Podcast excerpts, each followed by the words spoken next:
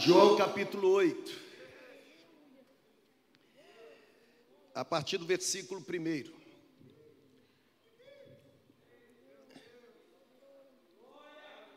Tá quente, né, irmão?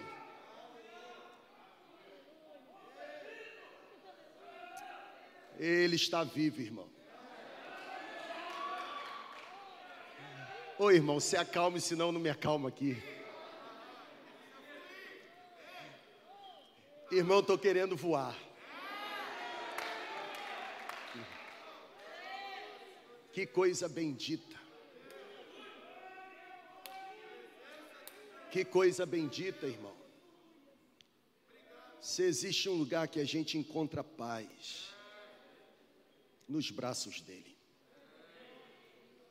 Que coisa bendita. Você consegue senti-lo? Você consegue percebê-lo? Que coisa extraordinária. Tu tens liberdade, Senhor. A igreja é tua. Nós somos teus. A palavra é tua. O espírito é teu. Obrigado, Senhor. Obrigado. João capítulo 8, a partir do versículo 1, a Bíblia diz assim: Jesus foi para o Monte das Oliveiras. Ao amanhecer, ele apareceu novamente no templo, onde todo o povo se reuniu ao seu redor, e ele se assentou para ensiná-lo. Os mestres da lei e os fariseus trouxeram-lhe uma mulher uma mulher que foi pega no ato de adultério.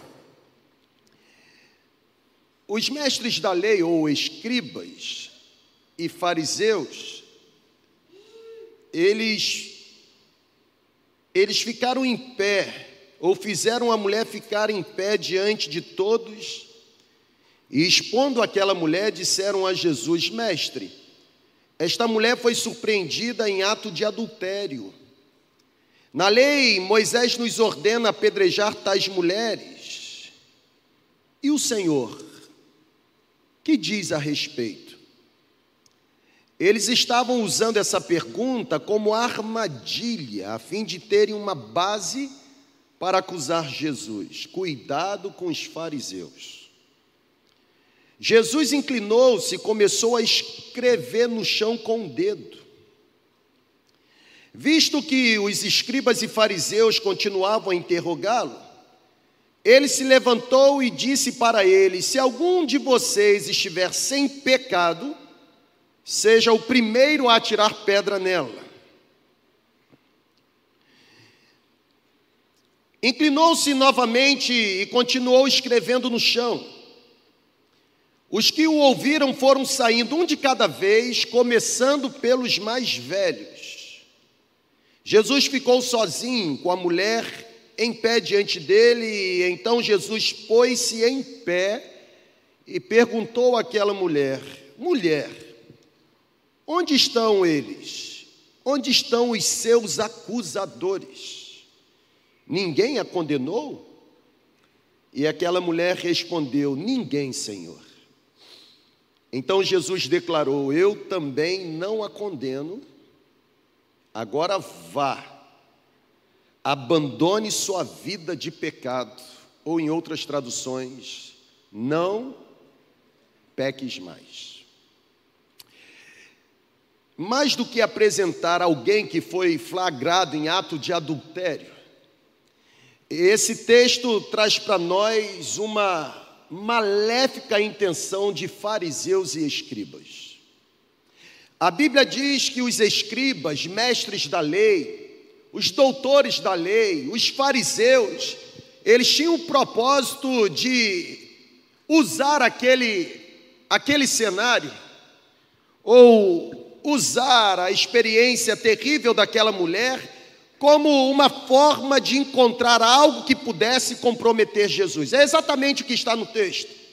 Mais do que expor aquela mulher ou tentar trazer à tona o ato pecaminoso que aquela mulher cometeu, a forma como aquela mulher foi surpreendida, a forma como ela foi flagrada, a Bíblia deixa claro, deixa evidente que escribas e fariseus tentaram encontrar uma acusação, uma acusação com a qual pudessem comprometer Jesus, uma acusação com a qual pudessem denegrir a imagem de Jesus, uma acusação, inclusive, que pudesse ser usada para levar o povo a desacreditar de que Jesus de fato era o Filho de Deus. A grande verdade é que naquela época, ou na época de Jesus, quando surgia algum problema no âmbito ah, legal, ou quando surgia algum problema do tipo, um problema difícil de ser resolvido, à época, a tradição dizia que era costume apresentar o problema diante de um rabino, porque era exatamente o rabino que iria tomar a decisão de absolver, de inocentar ou então de condenar. A lei judaica era severa. Na verdade, diante da lei judia ou judaica, o adultério era um crime muito grave. Ah, era inafiançável. Aliás, para a lei dos judeus, o adultério era um dos três pecados mais graves. Se a gente pegasse agora o texto de Deuteronômio, capítulo 22, a gente encontraria nos versículos 23 e 24 a lei sendo muito clara neste aspecto, ou seja, a lei dizia que a pena deveria ser aplicada. No caso de uma mulher ser pega em ato de adultério, aquela mulher, conforme a lei descrevia, aquela mulher, como também o homem que a seduziu, ambos deveriam ser levados para fora das portas da cidade e ser serem apedrejados até a morte. Estão aqui comigo ainda? Amém ou não amém, irmão? Você foi no céu, já voltou, irmão? Ok. A lei era muito severa. A lei dizia que não apenas a mulher, mas o homem também que participou da cena, porque ninguém comete adultério sozinho. Ambos deveriam ser apedrejados até a morte. E o interessante é que o Mishnah, ou como era chamada a lei escrita judaica, o Mishnah trazia a sentença afirmando que a mulher que cometia adultério, esta mulher deveria receber o castigo de morrer apedrejada. Do ponto de vista puramente legal, sabe? Do ponto de vista puramente ah, da lei, tanto os escribas quanto os fariseus eles tinham toda a razão do mundo em trazer a mulher à presença de Jesus e exigir que a mulher fosse o quê? Apedrejada.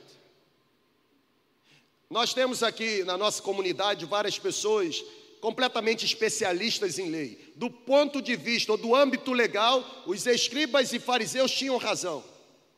Aquela mulher deveria ser submetida à sanção ou à pena estabelecida pela lei.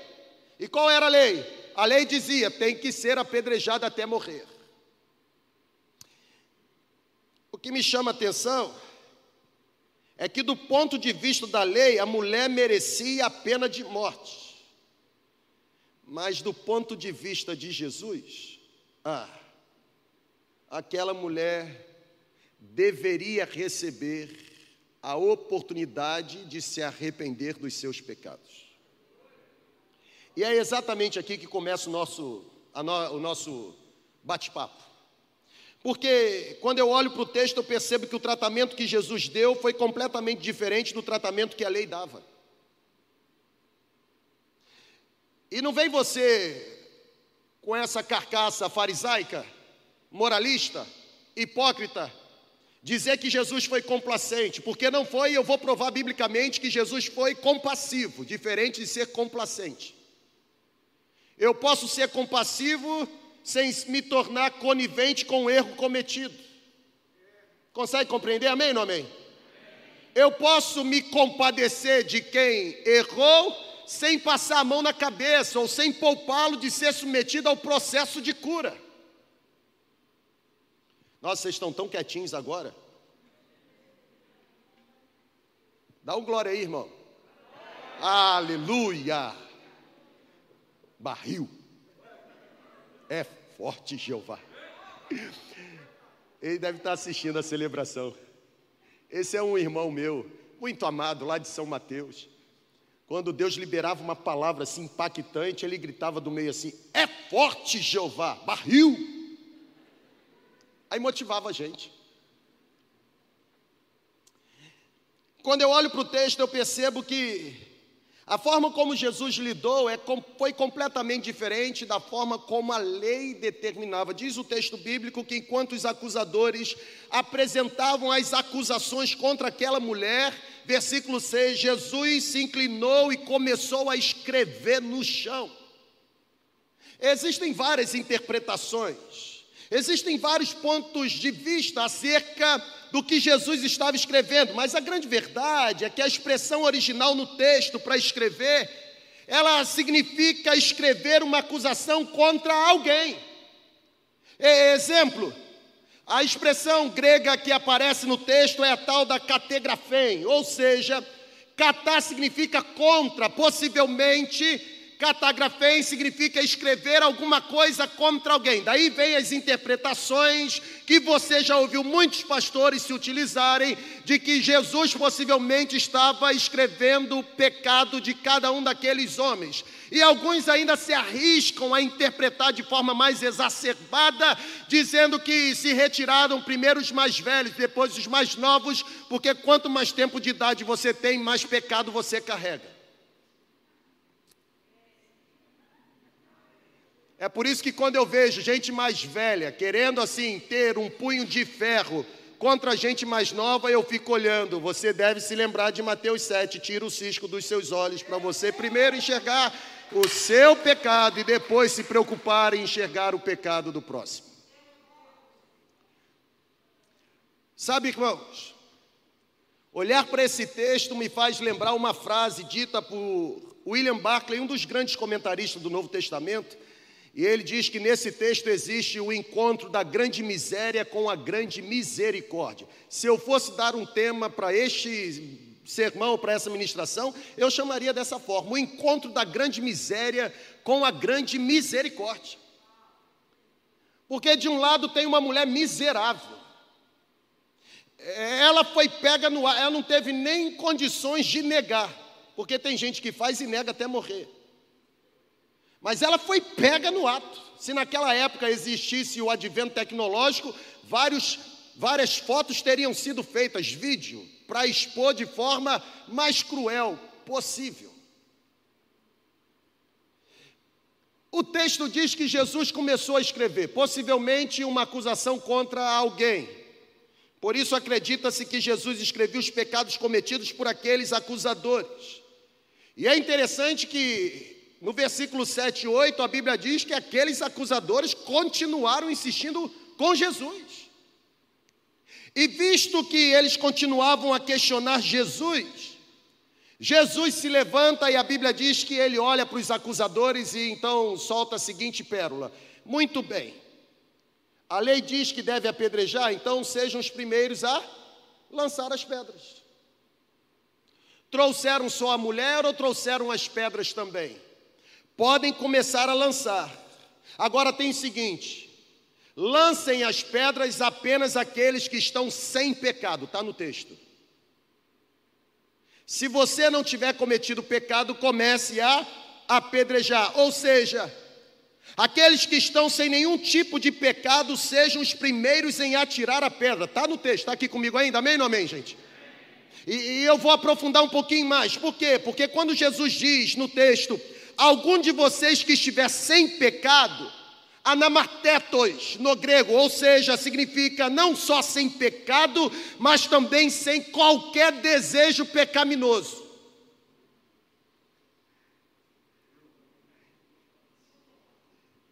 Porque quando Jesus diz, quem de vocês estiver sem pecado, Jesus está falando, não é só sem pecado, no sentido de não estar cometendo o ato pecaminoso, mas inclusive você que está sem qualquer desejo pecaminoso no seu coração e na sua mente. Se essa vara passar por aqui, não sobra um. Concordam sim ou não? Se sentiu ofendido? Lamento. É a realidade. Porque não há um justo sequer debaixo da terra, ou debaixo do sol. Em cima da terra, tem gente que falou amém. Pede perdão, irmã. Está perdoada. Presta mais atenção no sermão. Estou brincando, tá? A gente brinca com quem tem intimidade, né, gente? Não há um justo sequer debaixo do sol, a Bíblia diz isso. Jesus está confrontando a hipocrisia. Jesus está confrontando os fariseus, os mesmos fariseus que Jesus lá atrás disse: não façam ou não sejam como eles, porque eles colocam regras demais que eles mesmos não cumprem. Vocês não podem ser como os hipócritas fariseus, que estabelecem alguma coisa para outros fazerem e eles mesmos ficam de fora, ou seja, eles mandam fazer aquilo que eles não fazem. Aquela frase que mamãe e vovó ensinaram para mim, para você, né?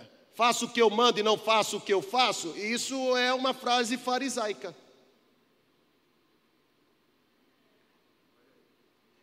Porque a gente não ensina com discurso, a gente ensina com exemplo. O, discurso, ele pode até impressionar pela eloquência como é apresentado, mas não muda caráter.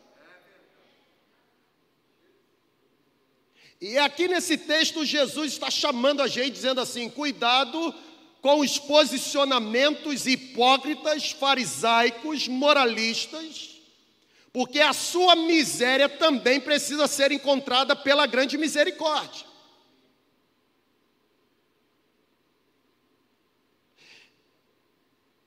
Eu gosto. Também, né?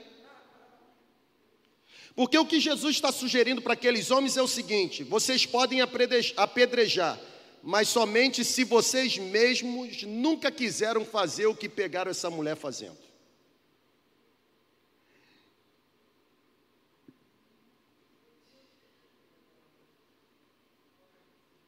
Vocês podem até fazer fofoca do pecado alheio, desde que você nunca tenha tido vontade de fazer a mesma coisa. Será que sobra alguém?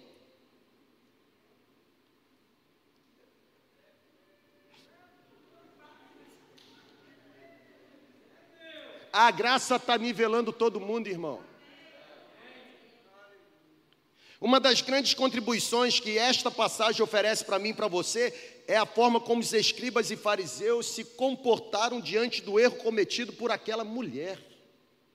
E se eu fosse assim descrever, ou descrever, não, definir mesmo. Se eu fosse definir o posicionamento ou o comportamento dos escribas e fariseus, eu chamaria exatamente do que vai aparecer na sua tela, eu chamaria de uma concepção de autoridade. Por quê? Porque os escribas e fariseus, eles concebiam que por exercerem tal função, por trazerem sobre si tal título, ah, eu sou doutor da lei, eu sou mestre da lei, eu sou esclarecido quanto à lei, eu conheço toda a lei. Os fariseus, por serem completamente legalistas, eles acreditavam que por exercerem tal função ou terem tal título, eles tinham o direito de se erguer sobre os outros. Eles tinham o direito de se sentirem superiores. Eles achavam que, pelo fato de serem escribas e fariseus, eles tinham o direito de dar para cada pessoa, quando desobedecia a lei, um castigo selvagem e desumano. Estão aqui ainda ou já foram? Tá top, irmão. Top das galáxias. Porque é terrível conviver com escribas e fariseus.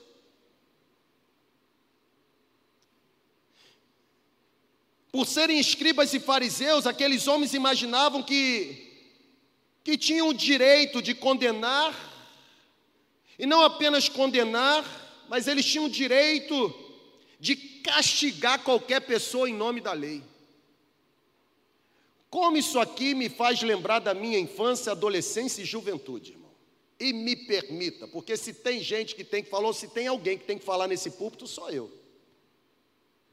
Quando eu olho para esse texto, eu fico me lembrando da minha da minha infância, adolescência e juventude. Parece que eu fico vendo algumas assembleias que eu presenciei na minha infância, adolescência e juventude. Assembleia de Igreja Batista.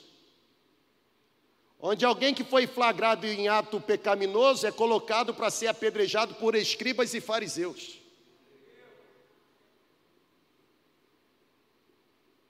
Gente que tem o dedo severo para acusar, mas que mantém escondido dentro de si pecados terríveis.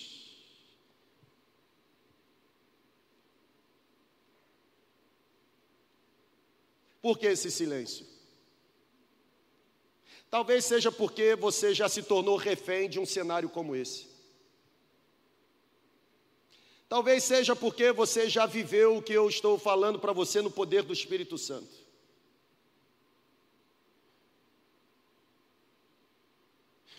Qualquer privilégio que você receba no reino de Deus dado pelo Espírito Santo, isso não torna você superior a ninguém. Pelo contrário, quanto mais é dado, mais servidão deve existir em você.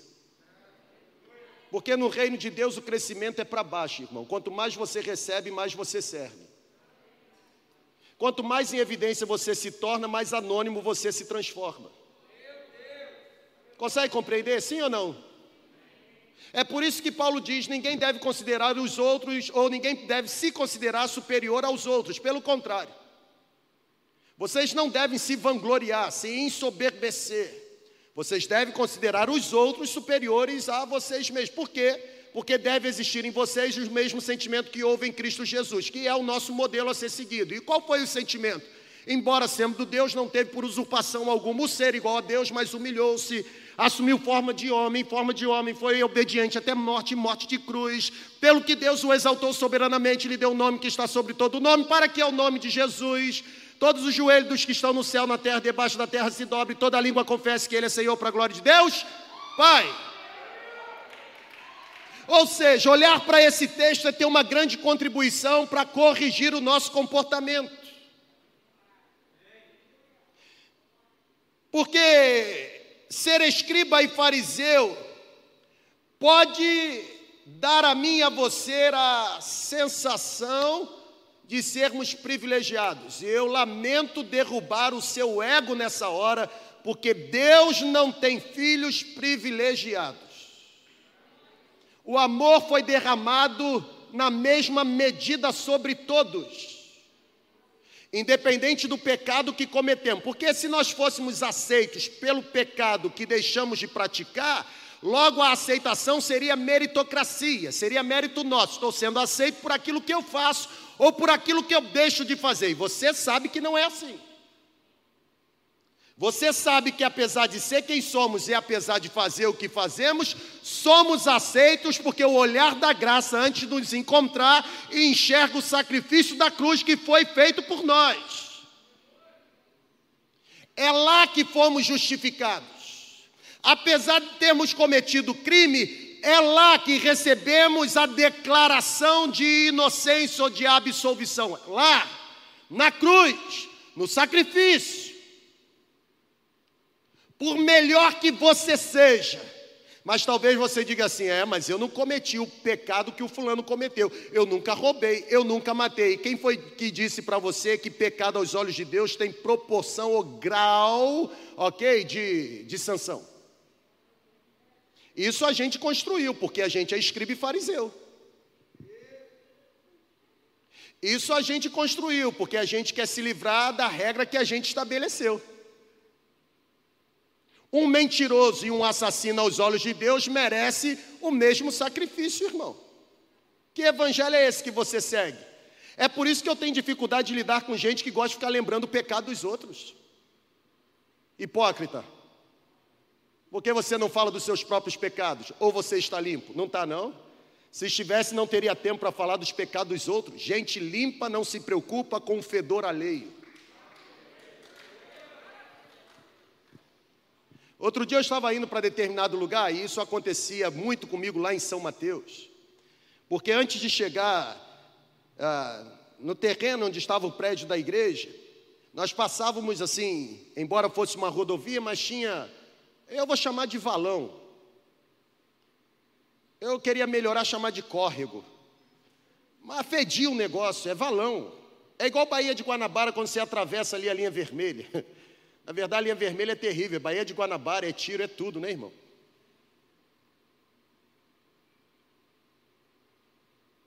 eu passava por aquele lugar, um fedor, irmão. Você já sentiu fedor?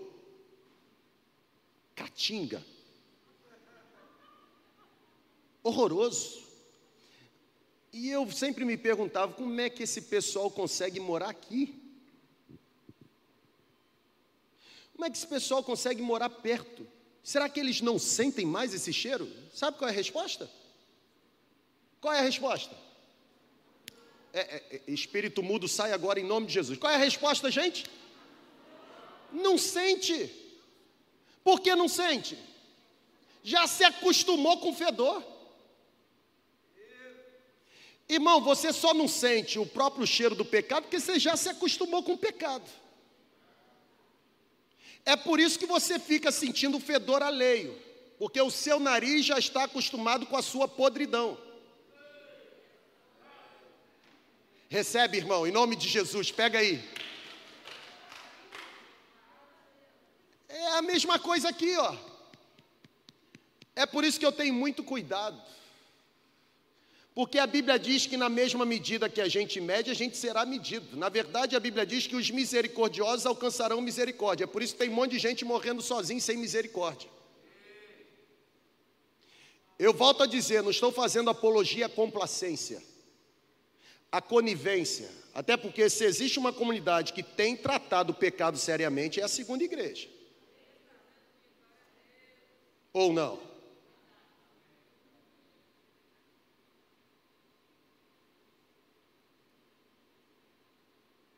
Não adianta ficar orando para eu parar de falar, que eu não vou parar, não, irmão.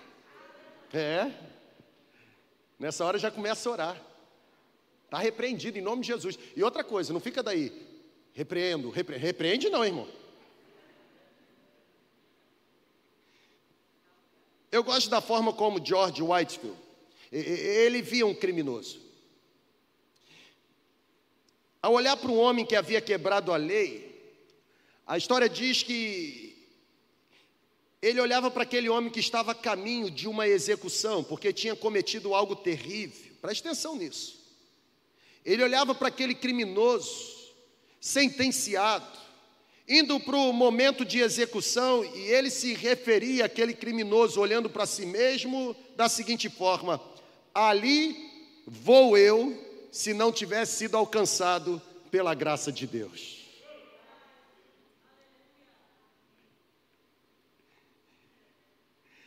Quando você passar por alguém que está fazendo algo terrível, lembre-se, ali estaria eu, se não tivesse sido alcançado pela graça de Deus.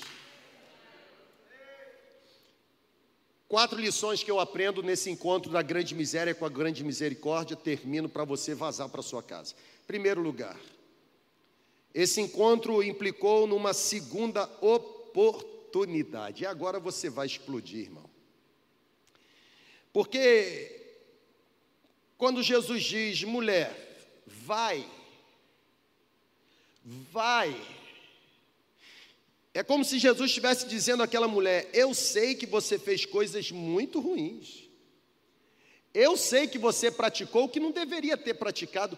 Eu sei que você, eu sei que você pisou feio na bola. Eu sei. Mas olha, a vida não acabou. A vida não acabou, eu estou dando a você uma segunda oportunidade, a oportunidade de ser redimida. Ou seja, quando eu olho para o Evangelho de Jesus, sabe que eu encontro? O Evangelho da segunda chance. Irmão, se não fosse a segunda chance dada pela graça de Deus, nós não estaríamos aqui. Deus não mata ninguém na primeira vez. Ele não leva em conta o tempo da ignorância do homem. Já dizia Lucas escrevendo Atos dos Apóstolos, ele quer que todos se arrependam e cheguem ao conhecimento do Filho de Deus. Nesse exato momento que você está sentado nesse auditório ou em qualquer outro ambiente, através da segunda igreja online, saiba de uma coisa: não importa, e não importa mesmo, qual é a dor do seu passado, qual é a proporção que os homens estabeleceram para o seu erro. Você não precisa mais se esconder, porque quem se esconde é exatamente quem tem vergonha, e a remissão do pecado tira de nós todo o peso da vergonha, porque a graça de Deus é o ponto de partida para o início de uma nova vida, gente. Eu gosto de me lembrar de uma experiência vivida por um pastor norte-americano dentro do seu escritório, anexo ao prédio da igreja. Quando uma mulher entra desesperada, chorando, lamentando, gritando, e aquele pastor muito compassivo, e não complacente, mas compassivo, olha para aquela mulher e já diz o seguinte: na lata, seja lá o que tá, está angustiando você e trazendo você aqui dessa forma, o sangue de Jesus perdoa você. Aquela mulher falou assim: ah, mas é, Deus pode me perdoar, mas eu fiz coisas terríveis. E aquele pastor dizia: Deus tem poder para te perdoar, o amor de Deus te alcança. Aí ela virou, Janela, e disse assim: mas eu sou prostituta. E aquele pastor automaticamente diz: Mas Deus também ama as prostitutas. Mas além de ser prostituta, eu sou ladra, dizia ela para o pastor. E aquele pastor disse: Mas Deus também ama aqueles que roubam. Eu ouvi essa história de um pastor. E quando ele contava, ele dizia para nós que essa mulher ia, ia despejando tudo quanto era coisa de ruim que ela trazia. E sempre aquele pastor dizia: Deus tem poder de amar você da forma como você está, até o ponto dela confessar um crime terrível que havia cometido. Quando ela confessa aquele crime, e eu vou me reservar a não dizer daqui, aquele pastor, ele fica tão irado, tão irado, que ele olha para aquela mulher e diz: Você realmente não é digna de estar aqui, saia daqui, retire-se daqui. E aquela mulher, agora desesperada, vira-se e sai chorando. Quando ela está quase se retirando, aquele pastor, ainda bem que era um pastor santo, porque tem pastor que não é santo, ainda bem que aquele pastor era santo. O Espírito visitou e disse para ele assim: Se você não crê na minha palavra, rasgue a Bíblia. Depois dessa pancada do Espírito Santo, ele grita, pede aquela mulher para esperar, ele vai ao encontro dela, abraça a mulher, e agora não somente ela chorando, mas ele também em lágrimas diz para aquela mulher: Seja lá o que você fez, o sangue de Cristo Jesus nos purifica de todo o pecado.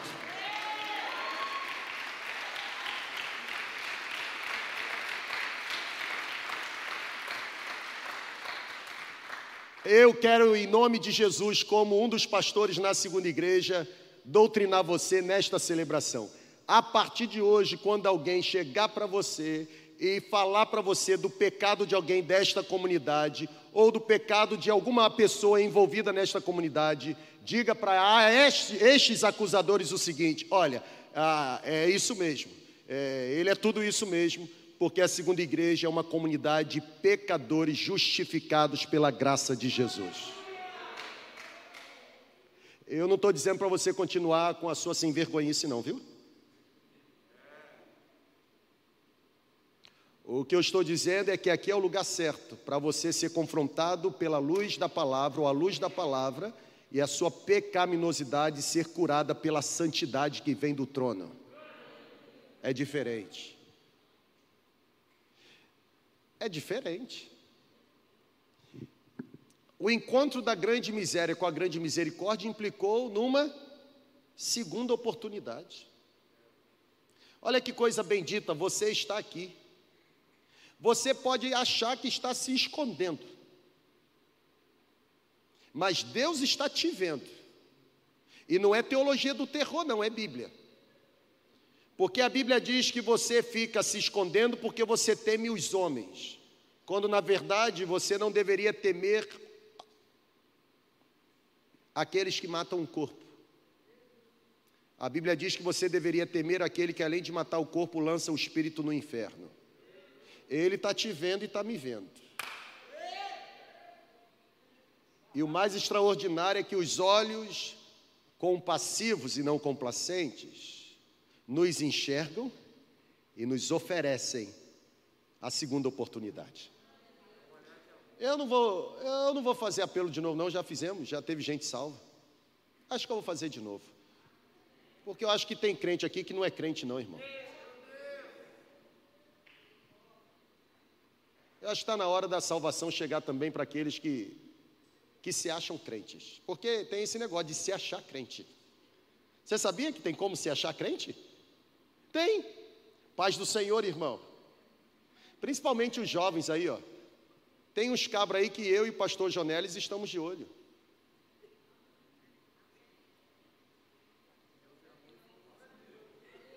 Estamos ou não estamos? Eles acham que enganam a gente. Pastor Jonel está mandando um recado: Deus é amor e Ele é fogo consumidor. Estou brincando, tá, irmão? Heresia isso. É, eu estou brincando. Mas tem uns camaradas que vêm para cá e acham que aqui é. É aquela apresentação de. Como é que é o nome daquele troço? que os musculosos se apresentam de sunguinha e tal, pá. Isso aí. Os caras têm muque até na cabeça, rapaz. Bota a roupa menor do que o tamanho para apertar os músculos e ficar impressionando. Cuidado, viu, irmã? Diabo só aparece como diabo no inferno. Aqui aparece com músculo. Deus está te dando a segunda chance. Não, é sério. É sério, Pablo. A paz do Senhor, irmã. Para trás de mim, Satanás. Vamos orar no monte? É laço, irmã. É, é, é laço mesmo. Eu tô, eu tô usando assim essa, esse linguajar, sabe? Hilário. Mas é, é sério o negócio.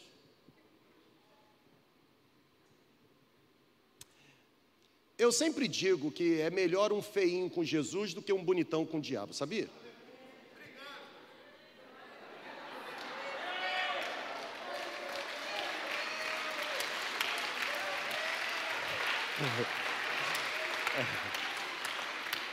Eu não falei que ia ter crente se convertendo hoje?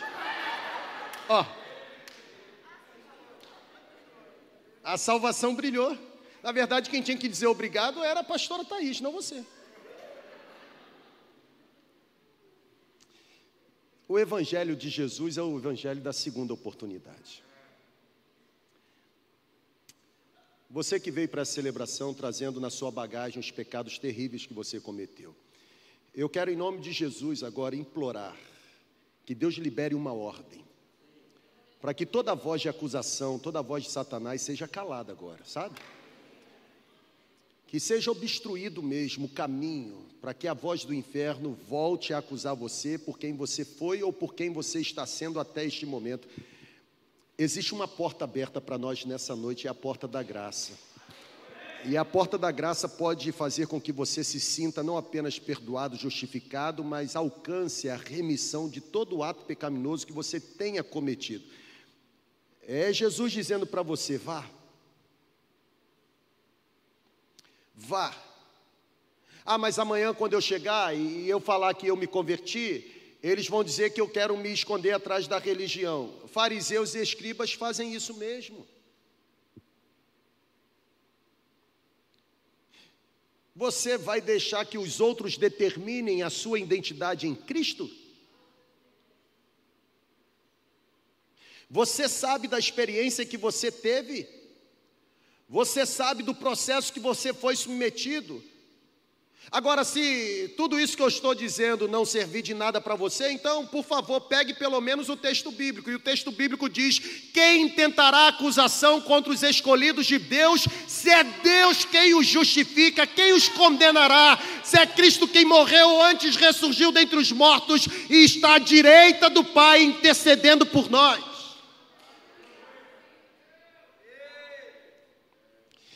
O encontro da grande miséria com a grande misericórdia não apenas implicou na segunda oportunidade para aquela mulher: mulher, eu não te condeno, levante, vá.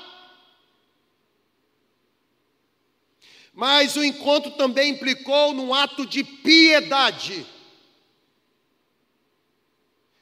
Fariseus e escribas não são piedosos.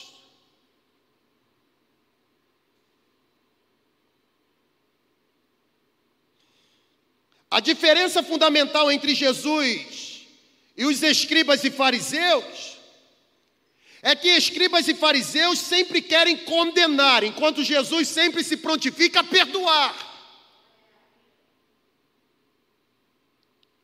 Se nós lermos as entrelinhas do texto, ficará evidente aos nossos olhos que escribas e fariseus sempre procuram apedrejar, enquanto o interesse de Jesus sempre será restaurar.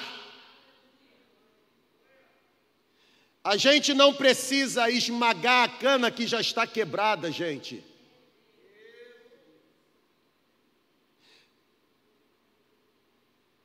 Eu eu olho para a igreja e, e eu vejo a igreja mesmo como como Betesda como a casa de misericórdia.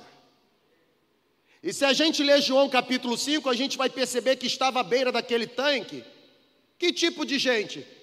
Coxo, aleijado, enfermo, doente, endemoniado. Só gente que, segundo o senso comum, não prestava. E você fica reclamando de gente desse tipo aqui. Irmão, aqui é o lugar de gente desse tipo mesmo. Foi para você porque não pode ser para os outros? Foi aqui que você foi restaurado porque não pode ser cenário para restaurar outros. O problema é que a gente acha que ir lá no lago pescar ah, é tirar o peixe já pronto para consumo. Irmão, você que gosta de pescar, quando a gente pega o peixe e traz no anzol ou na rede, o peixe não vem pronto para consumo, não, irmão. E o peixe vem com escama, vem fedorento, vem com um negócio dentro dele. O processo de limpeza é posterior. E por que você acha que a gente vai encontrar gente pronta no reino? Não encontra, não. Está faltando piedade, não é complacência, é piedade. Está na hora da gente mudar a profissão, em vez de apedrejar, começar a restaurar. Consegue entender? Amém ou não amém?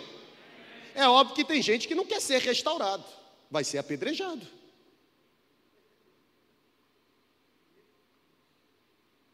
Mas já tem muita gente para apedrejar, nós não precisamos pegar pedras.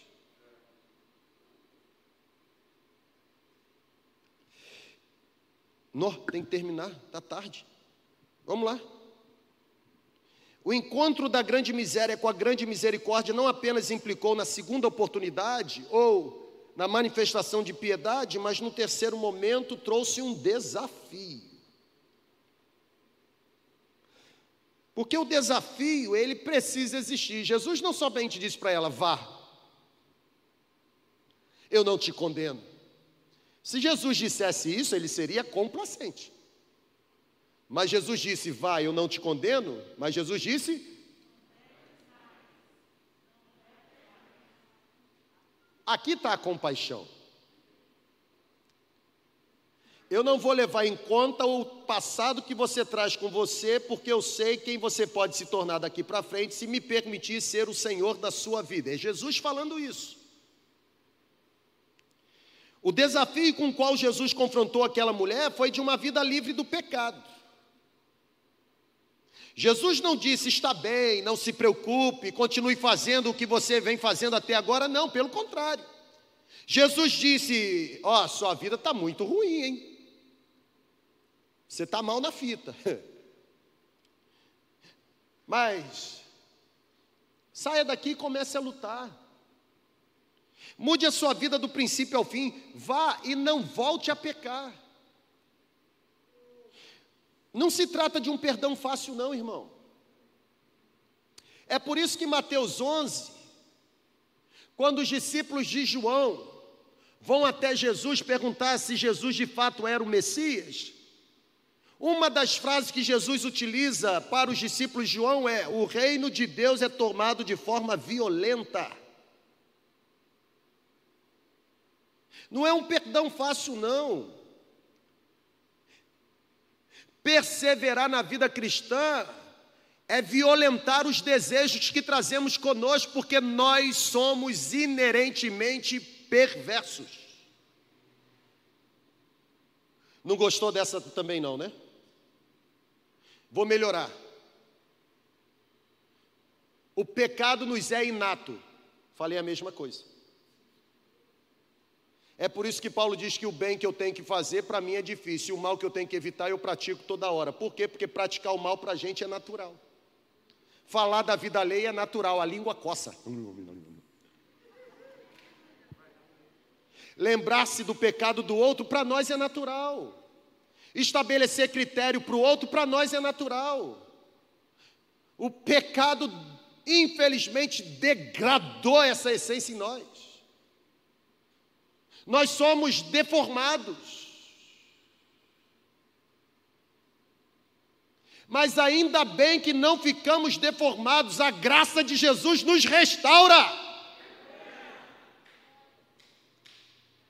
É por isso que hoje a voz do céu está dizendo para você: chegou aqui trazendo com você esses pecados terríveis, a escolha é sua, continuar com essa vida pecaminosa terrível ou aproveitar a segunda chance que é oferecida pela graça e encarar o desafio de ir e não voltar mais a praticar o que você praticava. Vai ser fácil? Óbvio que não, porque assim que eu terminar de falar, você vai ter vontade de acessar novamente, de conversar novamente, de ir novamente. Você vai ter vontade. Por quê? Porque está impregnada, sua mente está cauterizada. Não vai ser fácil. Agora, o fato de não ser fácil não significa que se torne impossível. Diante da graça de Jesus, todas as coisas se tornam possíveis. Ele mudou a minha vida, por que não vai mudar a sua, cara?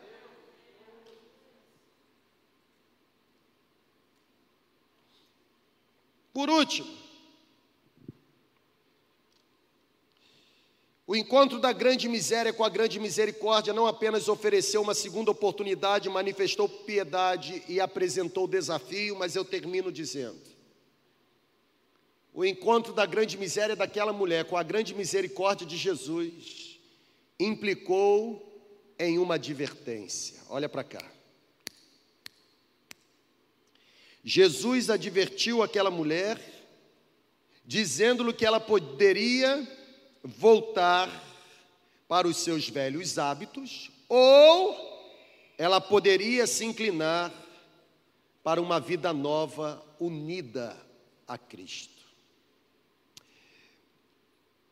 A minha conclusão para você é uma só. Caso você tenha vindo para esta celebração no prédio, ou caso você tenha entrado nesta celebração online, trazendo com vocês suas grandes misérias, porque tem grandes misérias em você, como tem grandes misérias em mim. Caso você esteja absorvido pelas suas grandes misérias, misérias que têm feito parte da sua vida, do seu dia a dia, a minha última frase para você é esta que aparece: saiba que, semelhantemente ao que aconteceu com aquela mulher, a grande misericórdia de Jesus pode alcançar você.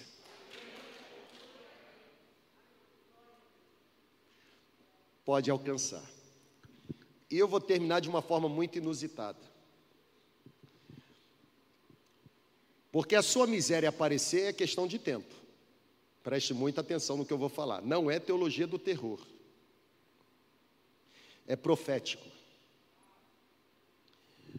a sua miséria aparecer é uma questão de tempo. A escolha que você tem que fazer, ou a decisão que você tem que tomar é correr para Jesus e apresentar a sua miséria por livre e espontânea vontade, ou esperar ser flagrado em ato pecaminoso para que a sua miséria seja exposta. Compreendeu não? Nossa, tem gente assim se abaixando na poltrona. Se endireita aí, irmão. Entendeu o que o Espírito soprou agora? É uma decisão que temos que fazer. Miséria aparecer é uma questão de tempo. Eu volto a dizer, irmão, não é teologia do terror, não. Não é igual aqueles apelos que nós fazíamos, não, né? Ó, oh, se você não entregar a vida a Jesus, quando sair daqui, um carro pode te atropelar. Eu já ouvi apelo assim. Misericórdia mesmo. Alguém já ouviu apelo assim? E é engraçado, Mirinha, quando fazia esse apelo, aí começava no fundo cantar aquela música: Amanhã pode ser muito tarde, hoje Cristo te quer. No! Era mais por medo do que por decisão. Eu não estou tentando manipular ou persuadir você, não. Eu apenas estou mostrando para você a realidade. O cenário é esse, irmão. Miséria aparecer é uma questão de tempo.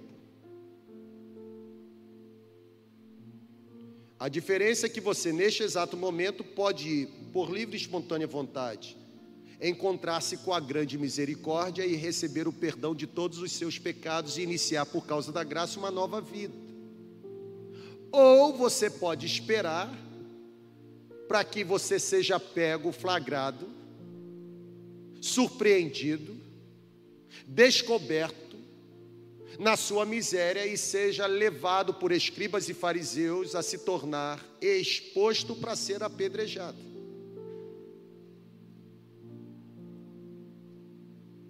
Porque se existe um lugar onde existe compaixão, embora não seja complacência, é nos braços da graça. E se existe lugar onde existem pedradas, é nos braços dos fariseus. Qual a decisão você vai tomar? Esse silêncio é fúnebre, é assustador. Mas eu sei que esse silêncio representa a nossa reflexão. Quem aqui reconhece que tem miséria para ser confessada? Levante a mão, por favor. Pode levantar aí. Ah, mas o, o do lado vai saber. É porque ele já está acostumado com o fedor dele. Fica tranquilo.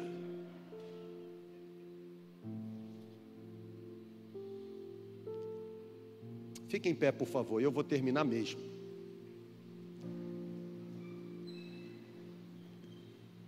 Seja lá qual. Seja lá qual miséria você traz com você. E esse auditório está cheio de miséria. Mas ainda bem que esse auditório está cheio de miséria. Porque aqui é a casa da misericórdia. As águas estão sendo movimentadas. Se você se jogar, você vai ser curado. Qual miséria você tem aí com você que você precisa largar? Quer uma palavra? Se confessarmos os nossos pecados, Ele é fiel e justo para nos purificar de todo pecado, ou para nos perdoar de todo pecado e nos purificar de toda injustiça. Quer outra palavra? Pecado confessado a Bíblia diz que Deus lança no profundo abismo e dele não se lembra mais. Que é uma terceira palavra. O sangue de Cristo Jesus nos purifica de todo pecado. Que é uma quarta palavra. Deus amou você de tal maneira que deu Jesus Cristo para morrer em seu lugar, para que você que crê em Jesus não pereça nos seus pecados, mas receba a vida eterna. O amor de Deus por você ultrapassa o seu entendimento. Você não consegue defini-lo. Você jamais conseguirá limitá-lo. Quando você pensar que já chegou no topo do amor de Deus por você, lembre-se que existe muito amor de Deus por você. Porque ninguém ama você tanto quanto Deus te ama, apesar de você ser quem você é e apesar de você fazer o que você faz. Porque o Philip Yancey, jornalista norte-americano, ele sempre disse no livro Amazing Grace, ou Maravilhosa Graça, que Deus te ama o bastante para aceitar você do jeito que você está, mas Deus te ama demais para permitir que você continue sendo a mesma pessoa. O amor dele te transforma, o amor dele te restaura, o amor dele reconstrói a sua história. O amor dele levanta você que está caído, o amor dele traz esperança para você que está desesperançoso. O amor dele devolve alegria para você que está entristecido. O amor dele liberta você que está oprimido. É o amor dele que devolve a você perspectiva de vida, você que está desejando a morte. O amor dele te transforma. A voz do inferno te condena, o amor dele te absolve.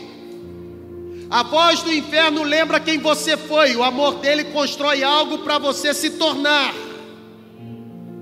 Você não precisa mais continuar vivendo debaixo do terror do passado. Se você decidir abandonar a sua vida de pecado, por mais que você já tenha se consagrado para Satanás, ou até mesmo feito pacto com o diabo, não há consagração maligna e nem pacto com Satanás que possa resistir à intervenção poderosa da graça de Jesus. E eu determino pelo poder da cruz, em nome de Jesus, que calado está toda a voz de Satanás nesse lugar.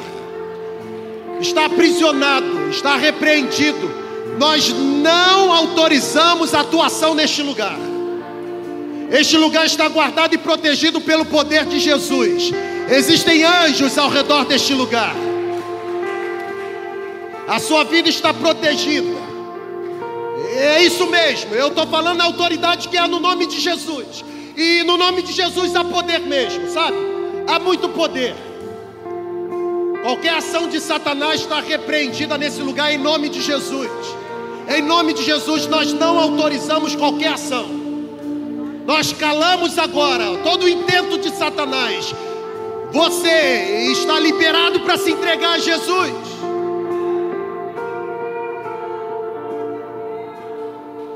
Para que continuar sendo aprisionado pela dor do passado? Para que continuar sendo atormentado pelas vozes malignas que teimam em lembrar o que você fez? Na cruz de Cristo você encontra remissão, na cruz de Cristo você encontra perdão. Na cruz de Cristo você encontra uma segunda chance. Na cruz de Cristo você encontra piedade. Na cruz de Cristo você encontra compaixão. Será que isso não motiva você a entregar sua vida a Cristo? Tem alguém aqui com miséria, assim como eu, e que precisa ser encontrado agora pelo favor da grande misericórdia? Se tem, ó, Faz o favor, vem para cá. Eu já estou aqui, irmão. Pode vir mesmo. Pode vir, eu já estou aqui. Eu estou aqui, ó. Porque se existe alguém que traz para a celebração miséria, precisando ser encontrado pela grande misericórdia, aqui está o primeiro. Ou você acha que pastor não tem miséria? E como tem? É que os pastores escondem. Mas eles têm miséria. E se não for a graça de Jesus por nós e em nós, nós estamos fadados ao fracasso. Tem miséria aí para ser confessado, irmão? Você vai decidir confessar por livre e espontânea vontade ou vai esperar ser surpreendido ou flagrado? Os braços da graça estão estendidos, estão abertos. Se você deseja vir ao encontro dos braços da graça, saia do seu lugar e venha à frente, pode vir. Vamos cantar. Enquanto estivermos cantando, você pode vir, irmão. Ah, mas vão ver. Ah. Ele está vendo. Ele está vendo.